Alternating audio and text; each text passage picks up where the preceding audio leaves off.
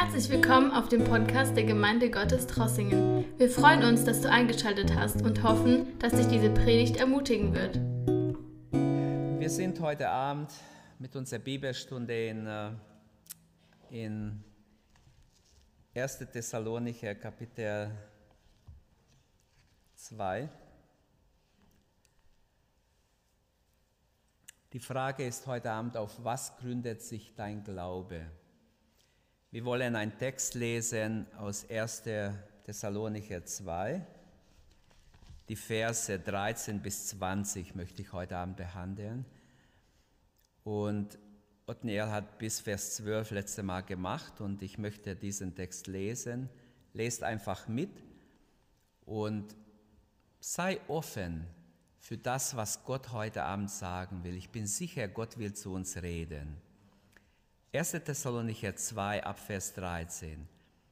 Deshalb danken auch wir Gott unablässig dafür, dass ihr das von uns verkündigte und von euch empfangene Wort Gottes nicht als Menschenwort aufgenommen habt, sondern als das, was es in Wahrheit ist, als Gottes Wort. Das ist nicht Menschenwort, es ist Gottes Wort. Amen. Jeder sollte Amen sagen. Es ist wirklich das inspirierte Wort Gottes, das in euch den Glaubenden wirksam ist. Denn ihr, liebe Brüder, seid dem Beispiel der Gemeinde Gottes gefolgt, der christlichen Gemeinde in Judäa, da ihr von euren Mitbürgern derselben erlitten habt, wie sie von den Juden.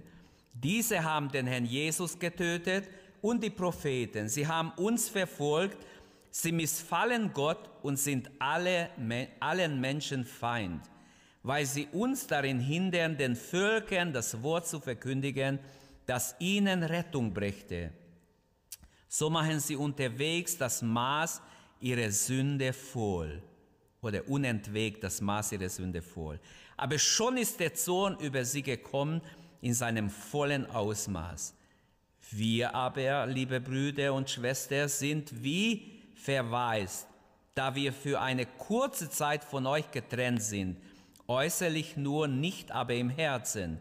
Umso mehr haben wir, von, haben wir uns voller Sehnsucht bemüht, euch von Angesicht zu Angesicht zu sehen.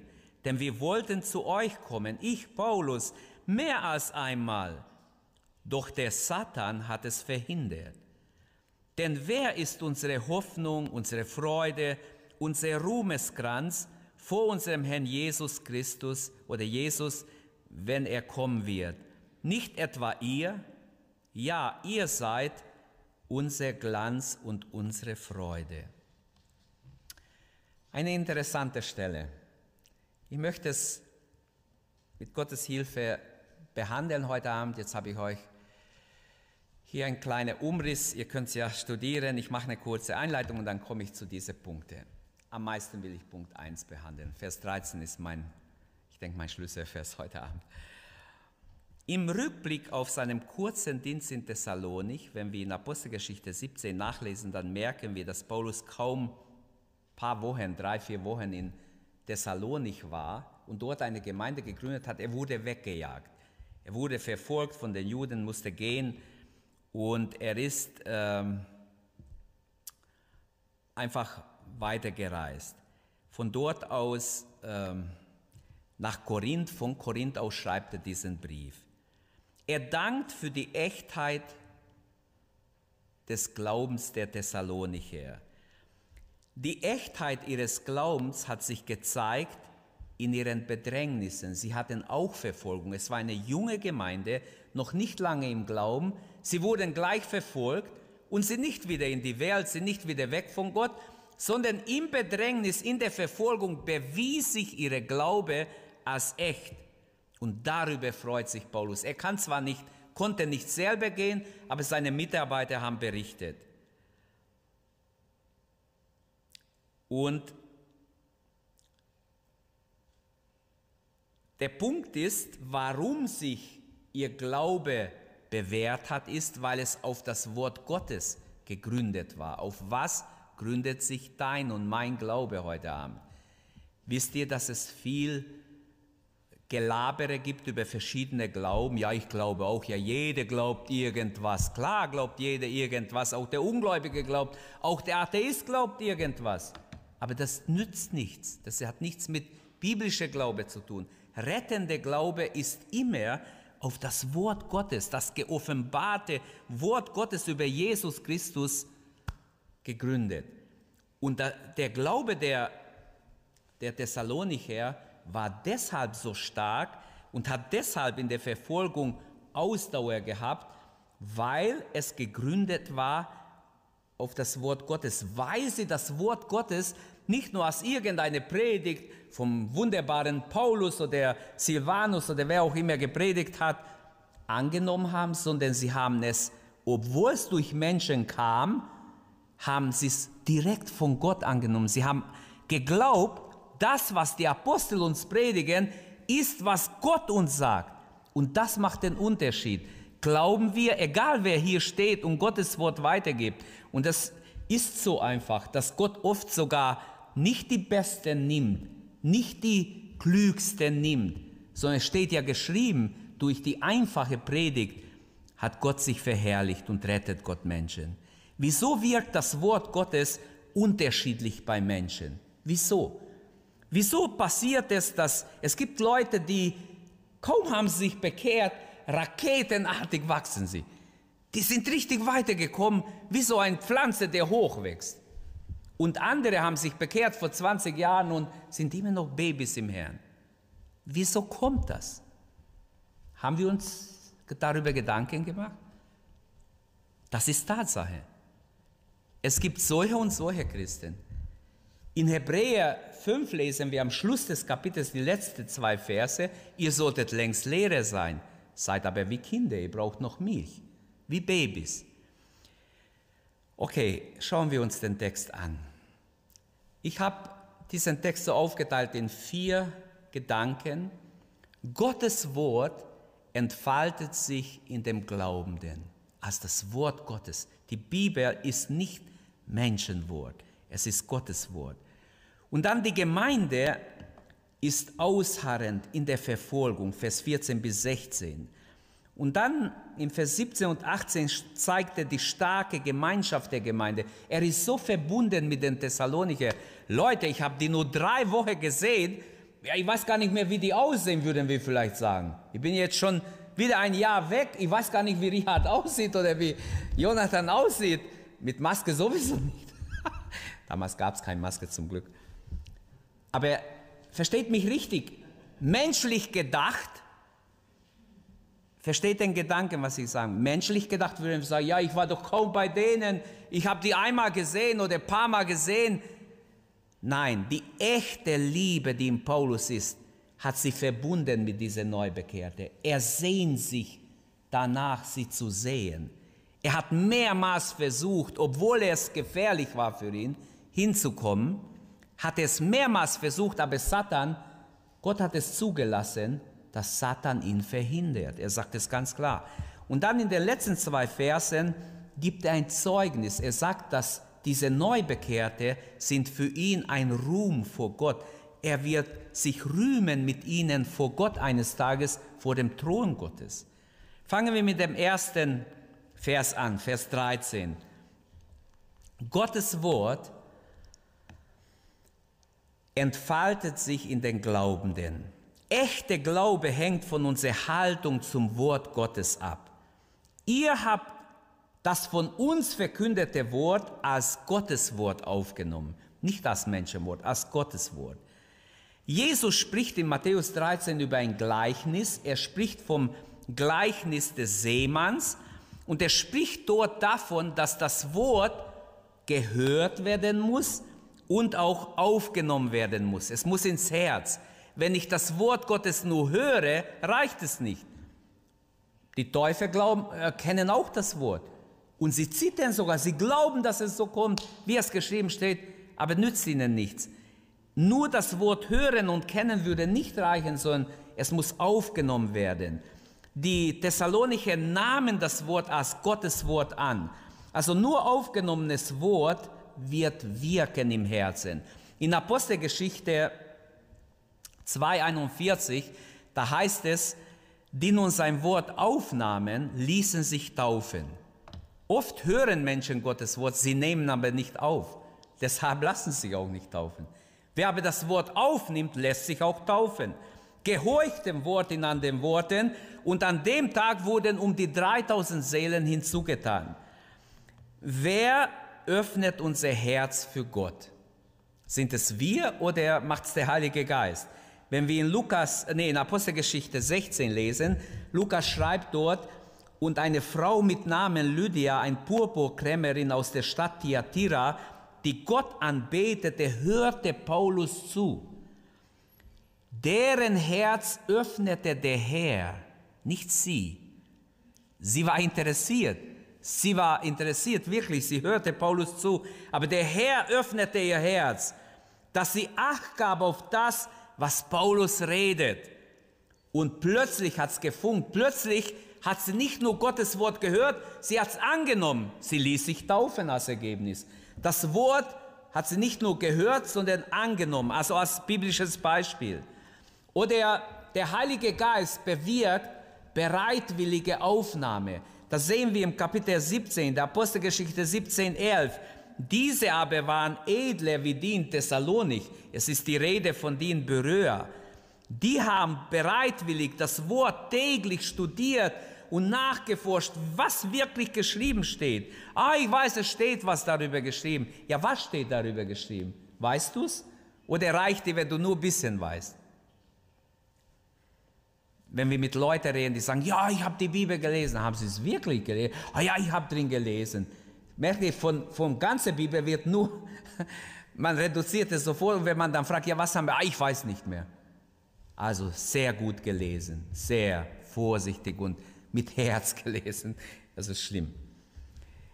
Der Heilige Geist bewirkt diese bereitwillige Aufnahme. Wichtig ist, das Wort zu hören also und als Wort Gottes anzunehmen. Dieses Logos, wie es hier genannt wird, dieses Wort, ist nicht Menschenwort. Wisst ihr, dass wir verführt werden heutzutage? Bis in den Freikirchen kommen falsche Lehren hinein. Ähm, es wird uns gesagt, die Bibel ist 100% Gottes Wort und 100% Menschenwort. Es stimmt nicht, das ist gelogen. Es stimmt nur die eine Seite, es ist 100% Gottes Wort. Zu sagen, weil es Menschen geschrieben haben, ist es auch 100% Gottes Wort, äh, Menschenwort, das stimmt nicht. Das stimmt nicht, das akzeptiere ich auf keinen Fall und es ist nicht neutestamentlich. Ich werde es auch zeigen, warum. Das Wort wirkt gemäß unserem Glauben. Wenn ich glaube, dass es Gottes Wort ist, nehme ich es ernst dann habe ich eine Ehrfurcht davor. Jeremia 29 oder 23, Vers 29, er fragt dort, ist mein Wort nicht brennend wie Feuer, spricht der Herr, und wie ein Hammer, der Fersen zerschlägt? Das ist das Wort Gottes in voller Kraft. So ist das Wort. Das Wort ist von Gott und hat volle Macht und volle Kraft und kann uns total in die in die Enge, drängen oder uns überführen. Der Glaube kommt von der Verkündigung des Wortes Gottes. Römer 10, Vers 17. Also der Glaube entsteht nicht einfach so zufällig, sondern wenn das Wort verkündigt wird, entsteht Glaube. Das Wort Gottes wirkt gemäß unseren Glaubens. Wenn ich glaube, es ist Menschenwort, ja, der Rabbi hat das gesagt, der hat das gesagt, der andere hat es noch besser gesagt. Das sind laute Menschenworte. Aber wenn ich glaube, das ist Gottes Wort, Gott hat Männer erwählt, die unter der Inspiration des Geistes, so schreibt es Petrus, geredet haben, inspiriert vom Heiligen Geist geschrieben haben. Nicht, weil sie gesagt haben, hey, es wäre gut, jetzt habe ich Zeit, es ist Winter, ich schreibe mal auch ein Buch. Ich schreibe einen Brief an die Thessalonicher. Ah, ist zwar ziemlich kurz, aber ich, ich mache mir mal Gedanken, was ich denen schreiben kann. Quatsch. Nein, Gott hat ihm Gedanken gegeben. Er wollte kommen und hätte ihnen direkt die Dinge gesagt. Aber der Heilige Geist ließ zu, dass Satan ihn hindert, damit auch wir lesen können, was er denen sagen wollte. Ist das nicht wunderbar? Also so hat es Gott geführt. Er ließ Satan Paulus verhindern. Einmal, zweimal, dreimal vielleicht und mehrmals. Und er kann nicht kommen. Also jetzt muss ich endlich schreiben. Noch einmal kann ich nicht, ich kann nicht noch wochenlang warten. Jetzt empfinde ich, der Heilige Geist drängt mich, euch zu schreiben. Und jetzt schreibt er diese fünf Kapitel. Und bis in unseren Tagen überlegt, seit damals bis heute wurden Millionen Menschen gesegnet durch diese fünf Kapitel. Aber ganz sicher, wurden aufgeklärt über bestimmte Dinge. Aber lasst mich das noch sagen, wir sollen alle Gottes Wort ab sofort mehr denn je als Gottes Wort annehmen, nicht nur als Menschenwort. Es reicht nicht als Menschenwort. Der Prozess der Verwandlung, Paulus spricht davon in 2. Korinther 3, Vers 18, wir alle schauen mit aufgedecktem Angesicht die Herrlichkeit des Herrn an und werden so verwandelt in dasselbe Bild von Herrlichkeit zu Herrlichkeit, wie es vom Herrn, dem Geist geschieht. Also das Wort der Prophetie ist uns, soll in uns wirken. Ich habe zitiert, bisschen lass mich das lesen, 2. Petrus 1,19. Und so besitzen wir das prophetische Wort, sagt Petrus, umso fester und die tut gut daran, daran oder darauf zu achten, als auf eine Lampe, die an einem dunklen Ort leuchtet, bis der Tag anbricht und der Morgenstern in eure Herzen aufgeht, indem ihr dies zuerst wisst, dass keine Weissagung der Schrift aus eigener Deutung geschieht. Was beeinflusst meine Bereitschaft, dieses Buch als Gottes Wort anzunehmen? Hier steht, ihr habt das Wort, das wir verkündigt haben, nicht als Menschenwort, sondern als Gottes Wort angenommen. Hier haben wir eine ganz, ganz, ganz wichtige Aussage. So wichtig, es ähm, ist ein helles Licht in der großen Not, in der wir sind im Moment. Die Heilige Schrift zeigt uns diese, in diesem Vers klar, dass es ein wichtiges Merkmal einer echten wiedergeborenen Menschen ist, wenn er die Bibel als Gottes Wort, als Gottes inspirierte Wort annimmt nicht als Menschenwort. Mit anderen Worten, ein echter Gläubiger erkennt man daran, er glaubt die Bibel, er glaubt, dass das Gottes Reden ist, Gottes inspirierte Wort ist. Heute haben wir viele verwirrende, betrügerische Lehren, selbst auf Bibelschulen unterrichten bis in den Freikirchen schon Lehrer, die sagen einfach, die Bibel ist hundertprozentig Gottes Wort und hundertprozentig Menschenwort. Wie ich sagte am Anfang, das ist nicht wahr, das ist Lüge. Es ist nur der erste Teil wahr. Sie sagen, wir lesen in der Bibel, wir lesen Gottes Wort und während wir lesen, in der Bibel finden wir, Gott redet zu uns. Irgendwo finden wir dann Worte Gottes. Nicht alles ist wirklich so. Manches ist ja nur Rahmen oder nur Umgebung von dem, was man sagen will. Aber man geht so weit, dass man sagt, es gibt zahlreiche historische und naturwissenschaftliche Irrtümer in der Bibel. Und nur was die Heilsfrage angeht, das können wir annehmen. Ich möchte sagen, selbst wenn ich etwas nicht verstehe, würde ich trotzdem behaupten, die Bibel hat kein naturwissenschaftliche Fehler drin und kein historische Fehler drin. Auch wenn ich es nicht verstehe vielleicht, muss ich ja nicht. Ich muss ja Gott nicht erklären. Wer das versucht, der glaubt an einen ziemlich kleinen Gott, denn Gott ist unbegrenzt. Ich muss Gott nicht erklären. Wenn ich Gott erklären kann, dann ist er ja nicht größer wie ich. Versteht ihr mich, wenn ich das sage? Viele Wissenschaftler versuchen, Gott zu erklären. Du kannst Gott nicht erklären. Gott ist immer größer wie unsere Logik. Ich muss an ihm glauben. Ich muss ihm vertrauen. Also die Infragestellung der Inspiration der Heiligen Schrift führt dahin, was wir heute Staatskirche nennen. Dass die Menschen gar nicht mehr wissen, was sie glauben, dass sie alles Mögliche glauben, dass sie ein bisschen Hinduismus, ein bisschen Yoga, ein bisschen dies, ein bisschen das, alles Mögliche glauben und doch nicht wissen, was sie glauben. Die Inspiration und Wahrhaftigkeit der Heiligen Schrift ist nach dem Neuen Testament eine fundamentale Lehre. Wenn wir die aufgeben, haben wir verloren. Über all die klugen, gelehrten Bibelkritiker, über ihre Ausführungen, die Theologen, die Prediger, die darüber groß referieren, steht, glaube ich, in feurige Buchstabe Apastasia in Griechisch, Abfall. Das ist alles Abfall. Apostasia. Es ist Abfall vom echten Glauben. Die einfache, zumeist sehr schwere, sehr wenig gebildete Thessalonicher, wahrscheinlich waren die überhaupt nicht gebildet. Sie waren einfache Menschen.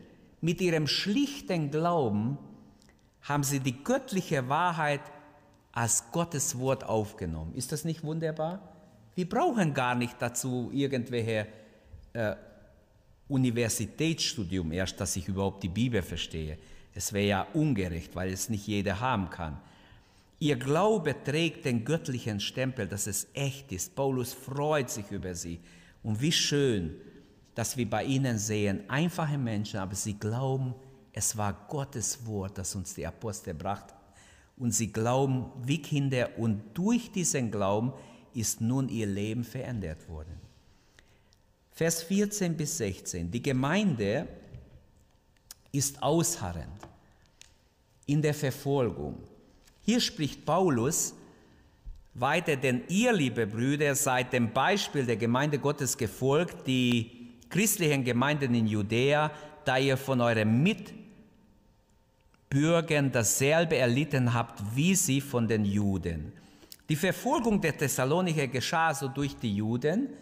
Es ist echt traurig, dass die Juden äh, ihre Sünde äh, aufgehäuft haben dadurch, dass als Paulus sogar zu den Heiden geht, weil es steht in den, im nächsten Vers, wenn ich Vers 15 lese, diese haben den Herrn Jesus getötet und die Propheten, sie haben uns verfolgt, sie missfallen Gott und sind alle Menschen Feind, weil, und da ist eine ganz große Bosheit hinter ihrer Verfolgung, und im Vers 16a steht es, weil sie uns daran hindern, nicht ihnen, den Völkern das Evangelium zu verkündigen. Sogar den Heiden wollten sie nicht zulassen, dass die Apostel ihnen das Evangelium verkündigen, das ihnen ja Rettung brächte. Wenn wir es dürften, würden sie gerettet, wie Paulus sagen. So machen sie unentwegt das Maß ihrer Sünde voll, aber schon ist der Zorn über sie gekommen in seinem vollen Anmaß. Ich weiß nicht, was er meint. Es kann sein, dass durch die Römer genau in diese Zeit der erste Angriff kam. Wir wissen, 70 nach Christus kam eine totale Zerstörung. Das sind nur ein paar Jahre, es sind jetzt schon noch vielleicht 15 Jahre vorher. Aber es kamen mehrere Angriffe und dann 70 nach Christus kommt die totale Vertreibung aus Jerusalem, Zerstörung des Tempels und so weiter. Paulus sagt, sie häufen ihre Sünde an. Genau das ist geschehen und das geschieht gerade jetzt. Das hat Europa gemacht die letzten 10, 15 Jahre. Durch die neuen Gesetze haben sie die Sünde so angehäuft, dass es zum Himmel gestunken hat. Und dass Gott gesagt hat, jetzt reicht's, jetzt wird gerichtet. Und ihr werdet sehen, was jetzt passiert. Es wird gerichtet demnächst. Und zwar gewaltig. Diese Anfeindung war in Thessalonik wie auch an anderen Orten von den Juden etwas, was die Apostel oder ihr Leben, ihr Dienst fast unmöglich gemacht hat. Paulus tröstet diese Neubekehrte damit, dass auch die anderen Gläubige in Antiochien und überall auch verfolgt wurden. Und ihr habt Anteil an ihrer Verfolgung. Ich denke, für viele Heiden, die, die sich bekehrt haben, war es ja unverständlich, wie kann das sein, dass die Juden, die vieles gemeinsam mit uns haben, wir haben uns jetzt zu Jesus bekehrt, die haben vieles gemeinsam mit uns und die verfolgen uns. Wie kann das sein?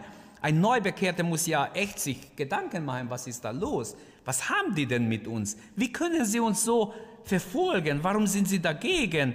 Wir freuen uns, dass wir Jesus gefunden haben und die hassen uns.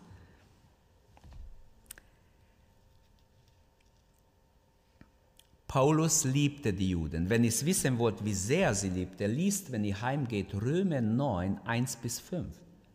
Ich brauche es nicht jetzt lesen. Das sagt er, er liebt sie so sehr, dass er bereit war, für sie sein ewiges Leben aufs Spiel zu setzen. Aber es geht nicht, sagt er, das geht nicht. Gott ist nicht einverstanden. Er sagt, ich wäre ich wär bereit, anathema, für immer getrennt von Gott zu sein, wenn ich dadurch mein Volk zu Gott führen könnte. Aber es geht nicht. Daran sehen wir, wie sehr Paulus sein Volk, die Juden, lieb hatte. Die Juden waren in der großen Mehrheit Feinde des Evangeliums geworden. Sie haben sich gegen den Messias entschlossen und sie haben die Apostel mit Härte. Es gibt so ähm, Hinweise auch im Neuen Testament, aber auch von außerbiblischer weiß man, dass sie auf die Straßen geschrien haben, gestört haben, wenn die Apostel gepredigt haben, haben sie einfach auf die Straßen gegen sie aufgehetzt. Paulus deutet es so, das macht das Maß ihrer Sünde voll. Das Gericht Gottes naht. Das Zorngericht, von dem Paulus spricht, ist wahrscheinlich gemeint die Zerstörung Jerusalems, was sie gar nicht ahnten, dass Titus den Befehl gibt, den Tempel platt zu machen und Jerusalem zu zerstören. Das war für die Juden eins der schlimmsten Erlebnisse in ihrer Geschichte, dass ein ein Feindesmacht, die Römer, die sie ja gehasst haben, sie aus ihr geliebten Jerusalem vertreibt. Und das bringt uns zum dritten Gedanken, ähm, die starke Gemeinschaft der Apostel. Vers 17 und 18. Wir aber, liebe Brüder und Schwestern, sagen manche Übersetzungen, sind wie verwaist, da wir für eine kurze Zeit von euch getrennt sind äußerlich nur, nicht aber im Herzen, umso mehr haben wir uns voller Sehnsucht bemüht, euch, denn, euch von Angesicht zu sehen, denn wir wollten zu euch kommen. Ich, Paulus, mehr, mehr als einmal, doch der Satan hat es verhindert. Die Sehnsucht des Paulus nach der Thessalonicher wird hier ganz deutlich, habe es in der Einleitung erwähnt, seine Sorge um die angefochtene Jungbekehrte. Er macht sich Sorgen, hoffentlich werden sie nicht schwach im Glauben. Hoffentlich gehen sie nicht wieder zurück in die Welt. Er möchte ihr Glaube stärken. Er wollte zu ihnen kommen, sie persönlich treffen, sie ermutigen, sie erbauen im Glauben. Aber, und hier sehen wir seine väterliche Liebe, von dem Otni ihr letzte Mal gesprochen hat. Wie ein Vater war er für sie da Tag und Nacht, die vier Wochen, die er da war. Aber er musste fliehen. Jetzt hat er ein Verlangen, wie ein echter Vater, der sie liebt, sie neu zu stärken, nach ihnen zu schauen. Doch Satan hat uns gehindert. Und jetzt möchte ich sagen, es gibt Leute heute, die auch falsche Lehren verkündigen. Die sagen, Satan muss nur in die Flucht schlagen. Gott kann zulassen, dass Satan sogar den Apostel Paulus aufhält. Er kann es zulassen, dass die, die stärksten Männer Gottes sogar aufgehalten werden, weil Gott noch einen anderen, einen besseren Ziel mit ihnen hat. Wir können fragen, wieso kann ein Paulus, der sich umdreht und zu einer Zauberin spricht, im Namen Jesu fährt aus aus ihr und die Dämonen fahren an der Stelle aus. Und sie kann nicht mehr äh, ihr Wahrsagerei weitertreiben. Hier wird ganz deutlich, dass wir in einem geistlichen Kampf stehen.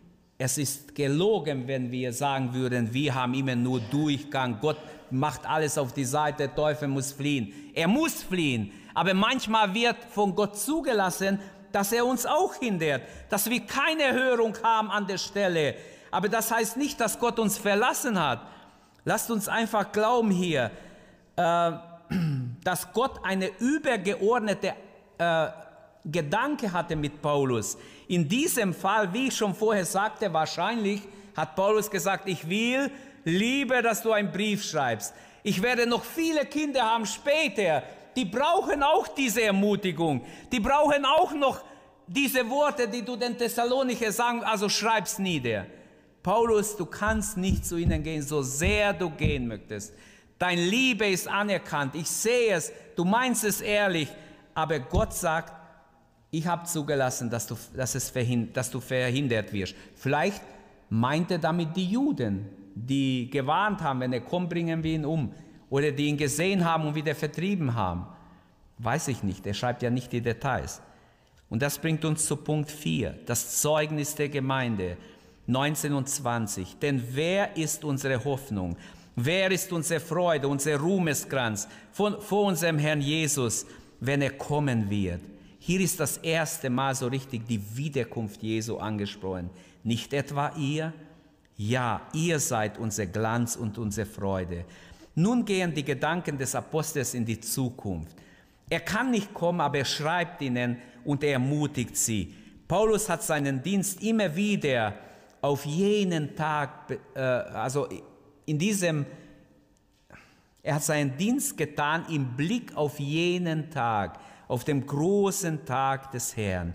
Und er schreibt von der Entrückung in seinen Briefen. Er schreibt von der Auferstehung der Toten. Er schreibt von der Vereinigung der Gläubigen am Gottesthron.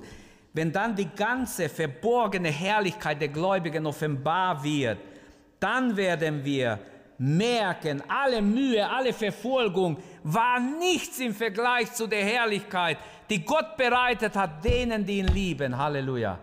Dann werden die Gläubigen, die hier Schweres erleben in diese, auf dieser Erde, merken, es hat sich gelohnt, alles auf sich zu nehmen. Denn Gott ist wirklich in seinem Wort wahr. Er hat versprochen, was kein Auge gesehen hat, kein Ohr gehört hat, in keinem Verstand je gekommen ist. Das, dieses Wunderbare hat Gott bereitet für die, die ihn lieben. Halleluja. Denn ich bin, er schreibt in Römer 8, Vers 18, denn ich bin überzeugt, hier sind wir, genau. Denn ich bin überzeugt, dass die Leiden, die jetzige Zeit nicht ins Gewicht fallen gegenüber der Herrlichkeit, die an uns geoffenbart werden soll. Hier wird zum ersten Mal in diesem Brief das Wort Wiederkunft erwähnt. Wiederkunft, Parousia, Ankunft, die Gegenwart Gottes, beim Herrn zu sein, was auch alles drin ist in diesem Wort. Wenn der Herr wiederkommt, können auch wir uns freuen. Dann dann verstehen wir, es hat sich gelohnt, alles auf sich zu nehmen für den Herrn, egal was wir erleiden müssen, selbst den Märtyrertod. Bist du ein Zeuge Jesu Christi, wirst du dich auch freuen an dem Tag. Paulus sagt, er wird sich freuen für die Thessalonicher, die er durch sein Zeugnis zu Gott führen konnte. Werden wir auch jemand zu Gott führen? Als ich ähm, so ein Kind war, hat man bei uns immer so ein Lied gesungen. Soll ich gehen mit leeren Händen, soll ich so vor Jesus stehen? Und bevor ich mich bekehrt habe, hat mich das Lied mal so angesprochen. Ähm, soll ich gehen mit leeren Händen, soll ich so vor Jesus stehen? Und da heißt nein, nein. Der Liederdichter hat sagen wollen, ich will nicht mit leeren Händen vor Gott stehen.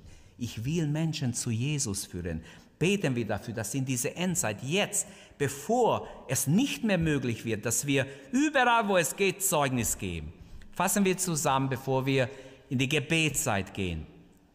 Gottes Wort ist nicht Menschenwort. Es ist 100% Gottes Wort.